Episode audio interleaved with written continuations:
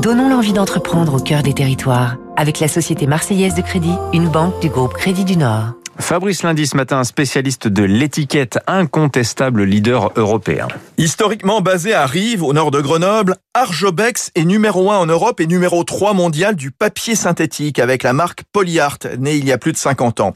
Le papier synthétique est un film de polyéthylène, haute densité, recouvert d'une couche pour l'impression, qui a l'aspect, le toucher du papier et la résistance du plastique. Il peut donc s'imprimer avec un excellent rendu tout en résistant aux déchirures, à l'eau, aux produits chimiques et aux graisses. Papier qui va servir à fabriquer des étiquettes auto-adhésives, sécurisées, médicales, alimentaires, qu'on va retrouver sur des fûts, des bouteilles de vin, des produits cosmétiques ou des vêtements.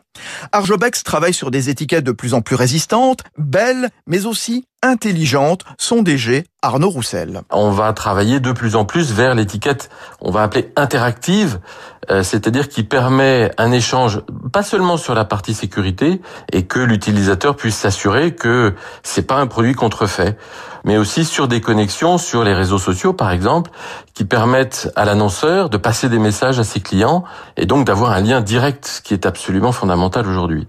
Des étiquettes de plus en plus green, avec des matières recyclées, d'autant que Arjobex, qui va doubler de taille, a racheté fin janvier son concurrent allemand MDV, une vieille entreprise outre-Rhin plus que centenaire, très en pointe dans l'économie circulaire.